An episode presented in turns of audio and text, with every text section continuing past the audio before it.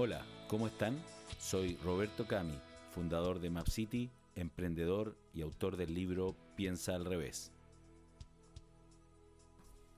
Hoy les quiero hablar de una experiencia personal y familiar muy importante para mí. Hace algunos años, en realidad no muchos, tuve la posibilidad de hacer uno de los viajes familiares que mis hijos recuerdan con mayor cariño. Fuimos a Hawái, un viaje largo, con varios cambios de avión, en donde mientras pasaban las horas, las expectativas aumentaban exponencialmente. Hawái está compuesto por un archipiélago de ocho islas principales, además de Oahu, la más importante, donde se encuentra Honolulu, su capital y puerto de llegada de la mayoría de los vuelos internacionales, queríamos visitar la famosa isla de Maui. Una de las excursiones más recomendadas en los folletos y en todas las investigaciones que realicé previamente en Internet era una llamada curiosamente Road to Hana. Me llamó mucho la atención que la atracción turística tuviera ese nombre. ¿Qué era Hana? ¿Y qué había allí tan espectacular que justificara manejar cerca de seis horas para ir a verla? Todos sabemos que los objetivos importantes intimidan todos hemos sentido miedo al enfrentarnos a un desafío desconocido con riesgos a veces impredecibles. El algún día lo haré no deja de perseguir tus sueños y dependiendo del premio, te animarás o no a hacer ese viaje. Entre las cosas que leí antes de tomar la decisión final de aventurar a mi familia a esa experiencia, me encontré con varios posts en distintos blogs que alertaban sobre lo dificultoso del camino hacia Hana uno decía textualmente que era la quinta carretera más peligrosa del mundo, con caminos muy angostos y curvas muy cerradas, entre otras cosas.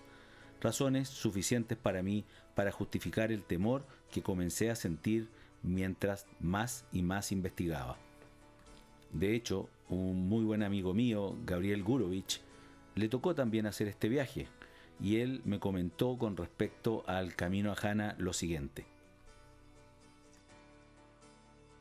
Corría el año 2013 y luego de pasar por Singularity University tuve la tremenda fortuna de visitar Hawái junto a mi mujer. Recorrimos varias islas y en particular en Maui salimos un día a la mañana en el auto arrendado por diferentes caminitos buscando playas y lugares bonitos, ¿no? Sin saber en un momento vemos un cartel que dice, atención, por las próximas cuatro horas no hay lugar para encontrar alimentos, cosa que por supuesto pasamos por alto. Varias horas después, llegamos a Hana y nos devolvimos. Por lo tanto, ese día almorzamos cerca de las 5 de la tarde, el McDonald's más delicioso que mis papilas gustativas hayan sentido alguna vez y creo que nunca más. Les quiero comentar, después de esta publicidad de mi amigo Gabriel hacia McDonald's, no pagada por cierto, que hay un estudio de Harvard que descubrió que los seres humanos gastamos cerca del 50% de nuestro tiempo pensando en el pasado y en el futuro, en vez de focalizarnos en el presente, en lo que podemos hacer aquí y ahora mismo para mejorar y aumentar nuestro estado de felicidad.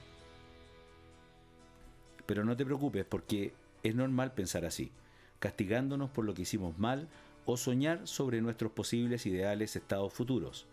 Pero si en vez de eso, en vez de pensar en ese gran objetivo, en mi caso, llegar a Hana, pensamos en pasos más pequeños que nos permitan actuar hoy sin espera, veremos que lograremos muchos más resultados.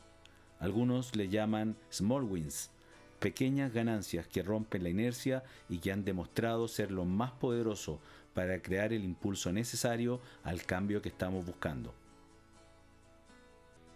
Arthur Ashe, uno de los más grandes íconos de la historia del tenis, fallecido en 1993, dijo que el éxito es un viaje, no un destino.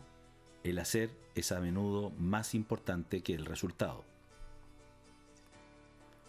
Lo más increíble de esta historia es que nos animamos a hacer ese viaje a Hana, aún habiendo leído las advertencias de peligro que comenté y sin tener muy claro cuál era ese destino.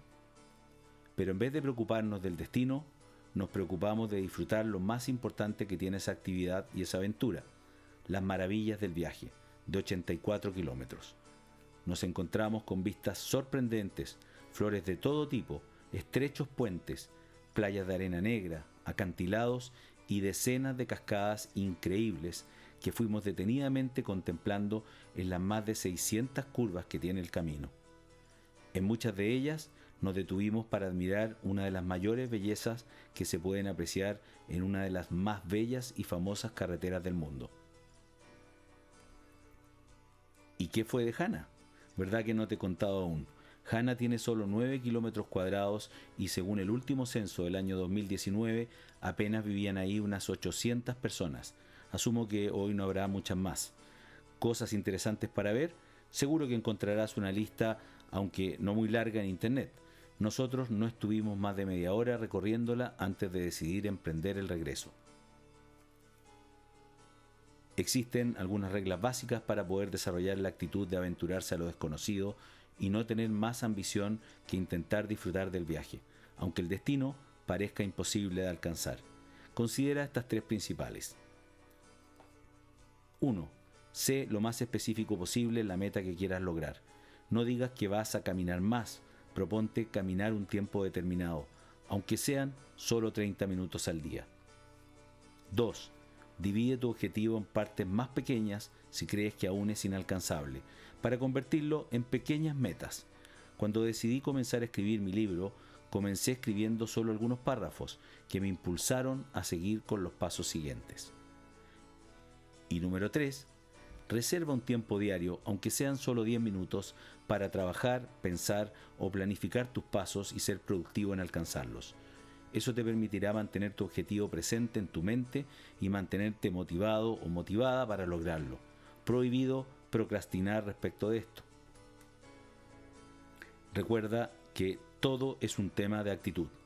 Aunque todo parezca ir mal y no resulte en el logro de tu objetivo, al menos lo intentaste y habrás ganado la experiencia para tu siguiente desafío. Haber realizado ese viaje sí importa, y es también una muy buena razón para celebrarlo.